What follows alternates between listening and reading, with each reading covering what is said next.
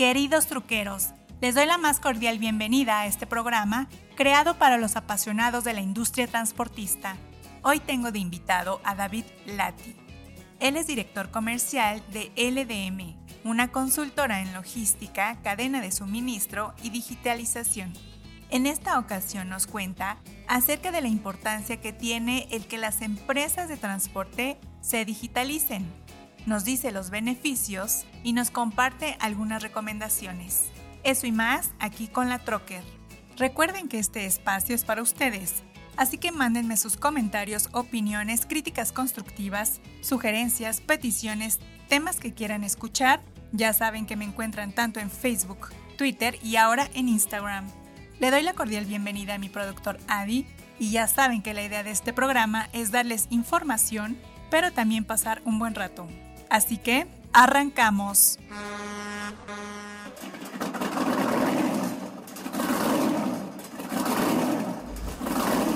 Bienvenidos al podcast número uno dedicado a todos los apasionados del transporte, La Troque, donde encontrarás todo aquello relacionado con la industria del autotransporte. Esto es La Troque.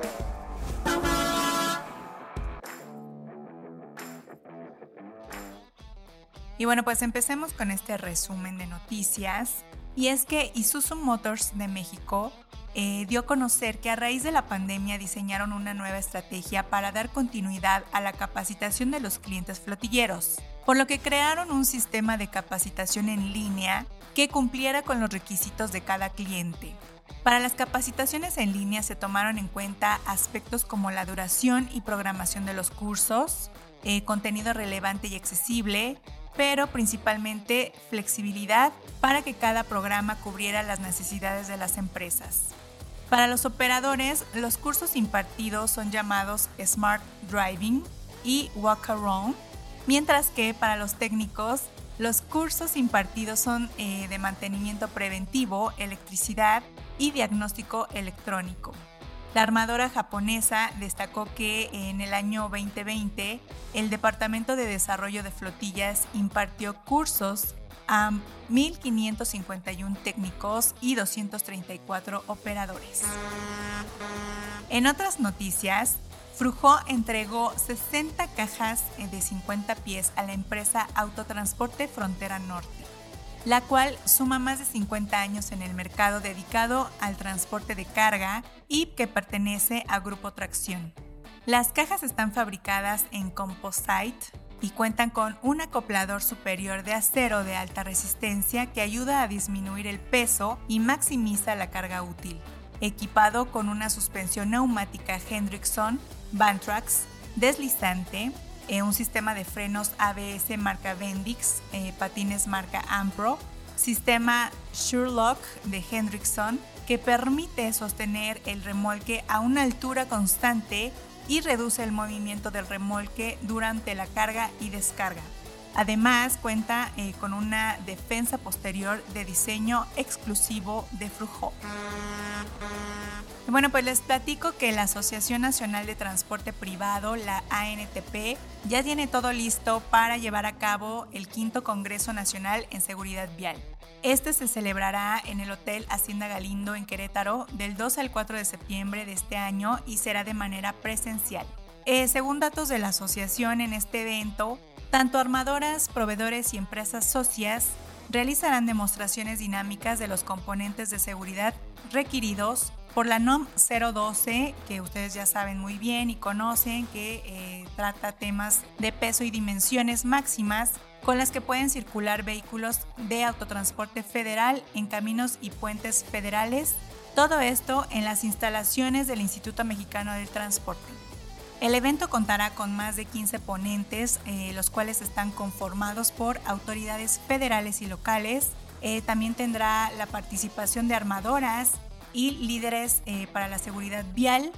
Eh, tendrá zona de stands, pruebas en la pista del IMT y en todos los casos se aplicarán estrictos protocolos sanitarios para prevenir contagios de coronavirus. Y bueno, pues una muy buena noticia es que la armadora Kenworth mexicana y su distribuidora Kenworth Río Bravo entregaron 51 unidades modelos T680 y T880 a la empresa dedicada al transporte de mercancías llamada Supertransporte Internacional, la cual se ubica en Nuevo Laredo, Tamaulipas. Las unidades adquiridas están equipadas con motor Cummins X15 Euro 5, transmisión manual Eaton y un dormitorio de 76 pulgadas. Y bueno, pues una breve reseña de esta empresa es que Grupo STI ofrece servicios de carga regular y especializada tanto en México, Estados Unidos y Canadá.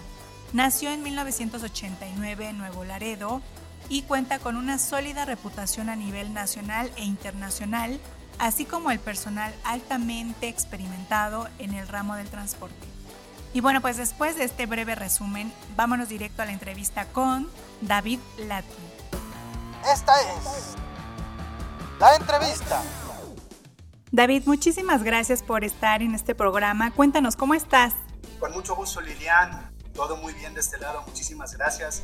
Gracias por la invitación y un saludo para todo el auditorio. Perfecto, muchísimas gracias. Aquí mandamos los saludos a todos los que nos escuchan. Y bueno, pues entramos directamente a la entrevista. Por favor, cuéntame, eh, ¿cómo está el sector del transporte en cuanto a la digitalización? Bueno, eh, en general, todo, todo lo que es la economía, de forma muy general, tuvo una evolución muy fuerte hacia la digitalización y más por temas de pandemia. Y el transporte no fue una excepción. Es más, el transporte fue una de las industrias que mayor disrupción tuvo en esta, en esta pandemia. Empezando por algunos datos muy generales. Eh, lo que dicen es que la pandemia aceleró la transformación digital eh, cinco años, solamente apenas unos meses. Eh, y esto se, se, se crea pues todo lo que conocemos como economía o lo que conocíamos como economía de productos y de servicios tuvo que cambiar. Entonces, automáticamente cuando viene una, un movimiento tan fuerte donde las plazas comerciales están cerradas, donde las tiendas están cerradas, donde incluso algunas fronteras están cerradas, el transporte tomó una relevancia impresionante. ¿Por qué? Porque el transporte tuvo que acelerarse y tuvo que ampliarse en todo lo largo y ancho de la cadena. Todavía en algunas fronteras donde no era tan específico, que era donde el consumidor iba a recoger. Y en este momento tuvo una reducción general. Y alcanzamos a ver una evolución muy fuerte, más todavía hay un largo camino que recorrer en México en cuanto a la digitalización dentro de industria del transporte. Perfecto, sí, muy interesante esto que dices. Y bueno, pues, em, ¿cómo has visto esos avances? Em, porque bueno, aunque hubo un boom por la pandemia, eh, todavía creo que existe un poco de rezago, ¿no? O sea, como que un poco de rechazo por ahí en cuanto a digitalizarse. ¿Tú qué opinas? Sí, sí existe un rezago. Y este rezago, la mayor parte de las ocasiones, eh, como lo alcanzamos a ver nosotros en TLDM, es que eh, lo primero que tiene como rezago es un tema cultural. Es que la transformación digital o la digitalización en algunas ocasiones son temas tabú y se les tiene en algunas ocasiones miedo. No, digitalizarse o transformarse digitalmente puede ser demasiado costoso. Mi empresa es una pequeña empresa y pues yo no puedo digitalizarme o apenas si tengo cinco camiones y pues yo no lo puedo hacer cuando pues de los 150, 160 mil empresas dedicadas al transporte en México, la gran mayoría son empresas pequeñas que tienen uno, dos, tres o cinco o seis camiones. Claro. Entonces vemos este rezago en un tema cultural, en un tema que al final de cuentas no se tiene claro por qué se debe de digitalizar o hacia dónde. Entonces, pues es como que un primer paso que se debe de lograr, porque realmente la digitalización no es una cosa que debe de poner en juego las finanzas de la empresa. Mientras se tenga claro qué se quiere lograr, se puede lograr.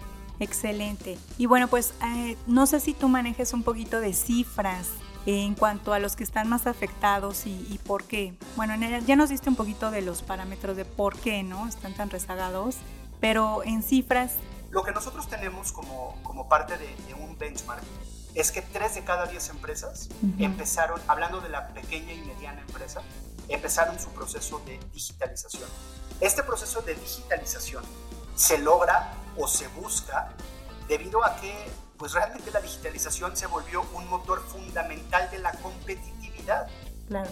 En muchas ocasiones nosotros podemos ver cómo la digitalización genera desde reducciones de costos, eh, pues bueno, desde la reducción de la gasolina, o los servicios de mantenimiento o el tiempo de la ruta, mejoras al servicio del cliente, la visibilidad, ¿no? que es una cosa que hoy en día la mayor parte de, la, de las personas, de los consumidores, de las empresas, de los compradores buscan.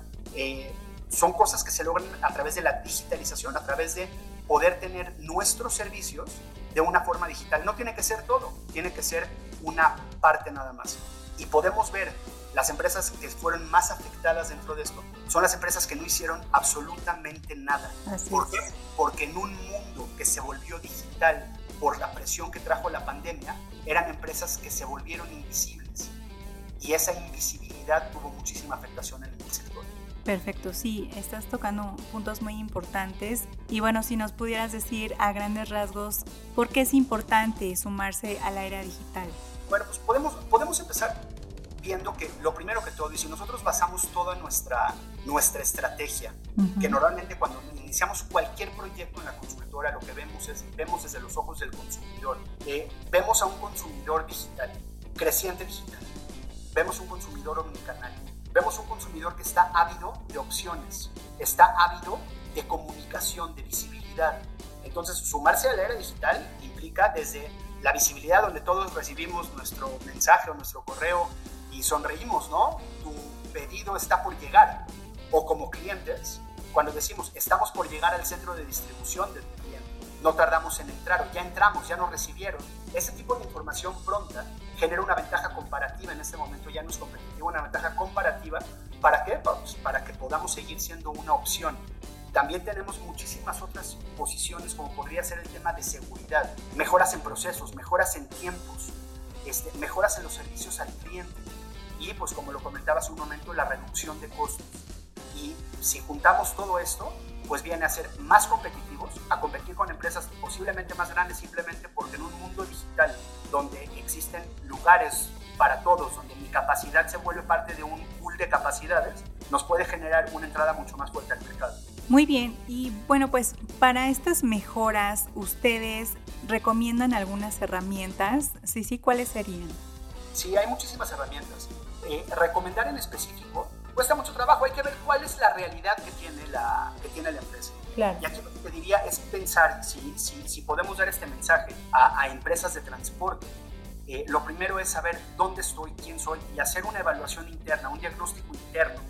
Que, por cierto, esa es la forma en la que nosotros iniciamos cada uno de los proyectos que hemos hecho. Hemos concluido cerca de 850 proyectos en nuestro haber enfocados en cadena de suministro y siempre empiezan por entender no, no que el otro lo hizo y lo voy a hacer yo, sino en entenderme a mí mismo de forma interna y entender qué quiere mi cliente.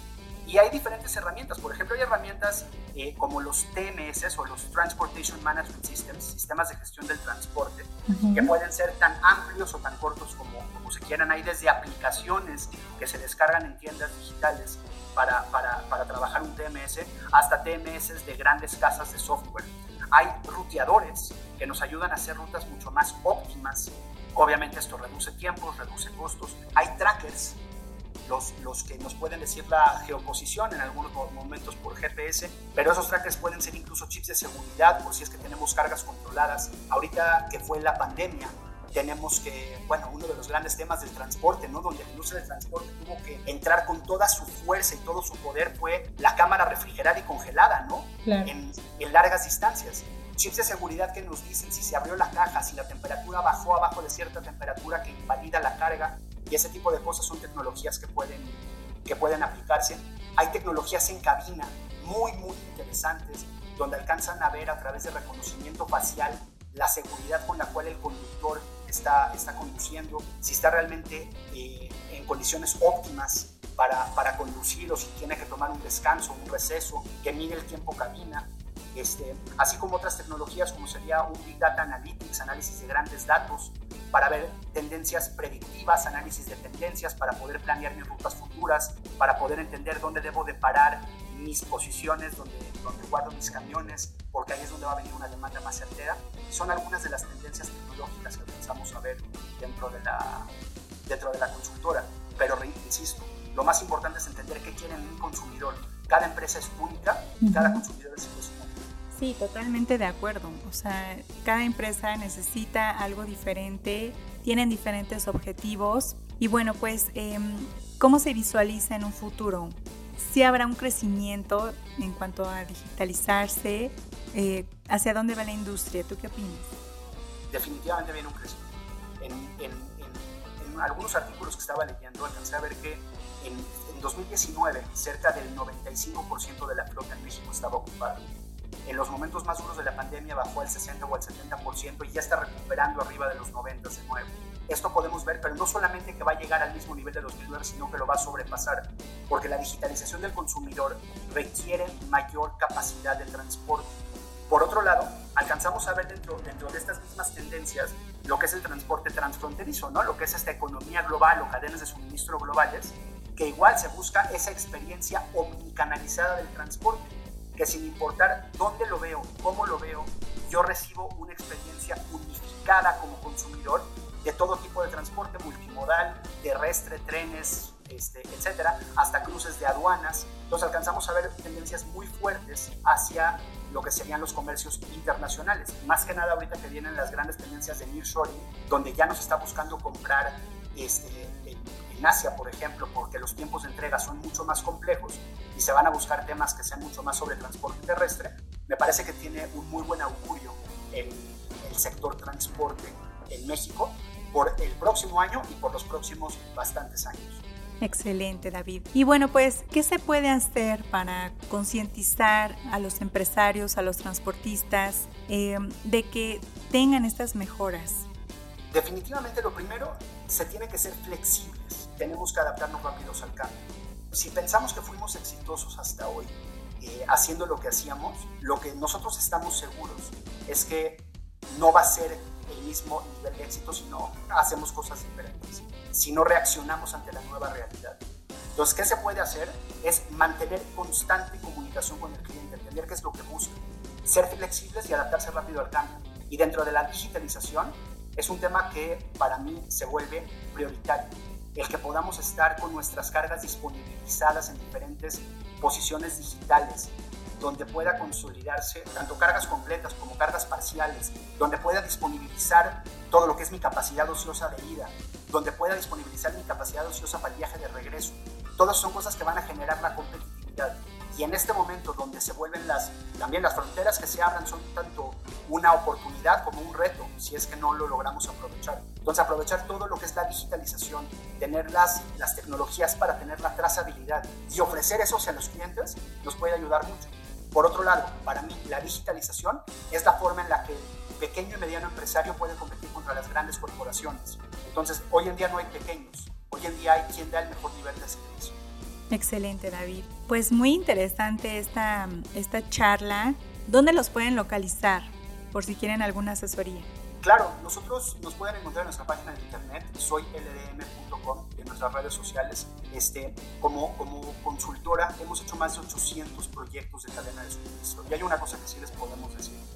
Empezar no es fácil, pero definitivamente vale la pena. ¿Por qué? Porque la cadena de suministro hoy en día es un eje de competitividad, no es un eje de costo. Entonces, invertir en nuestras cadenas de suministro como organizaciones nos hace más fuertes y que nuestra red de proveeduría esté invirtiendo junto con nosotros en esto hace una relación mucho más sólida para el largo plazo. David, excelente información. ¿Algo más que gustes agregar para el cierre de esta entrevista? Lo que le puedo decir a tu auditorio es atrévanse, que hoy en día y hasta hoy han sido exitosos no quiere decir que para mañana lo van a hacer. El mercado es tan cambiante que hay que cambiar con él. Y las grandes empresas, las grandes fortalezas de las empresas se basan en su flexibilidad y capacidad de adaptarse al cambio. Entonces, anímense, vean a su consumidor todos los días como un consumidor nuevo estoy seguro que eso a nivel estratégico va a rendir los frutos. Un gran consejo, David. Pues muchísimas gracias por estar en este espacio. Eh, esperamos seguir en contacto más adelante. Eh, cualquier información que nos quieras compartir a los radioescuchas o escuchas, con gusto lo podemos difundir. Claro que sí, muchísimas gracias y un saludo a todos. Gracias. Amigos truqueros, no me resta más que darles las gracias por acompañarme en esta emisión y espero sigan muchas más. Síganme en redes sociales, tanto en Facebook, Twitter e Instagram. Ya saben que me encuentran como la Trocker. Escríbanme, los quiero leer, mándenme fotos y con gusto las comparto en la red. Muchas gracias a mi productor Adi y tendremos más información. Así que nos escuchamos en el próximo podcast. Me despido y recuerden que los quiere su amiga La Trucker. Hasta la próxima.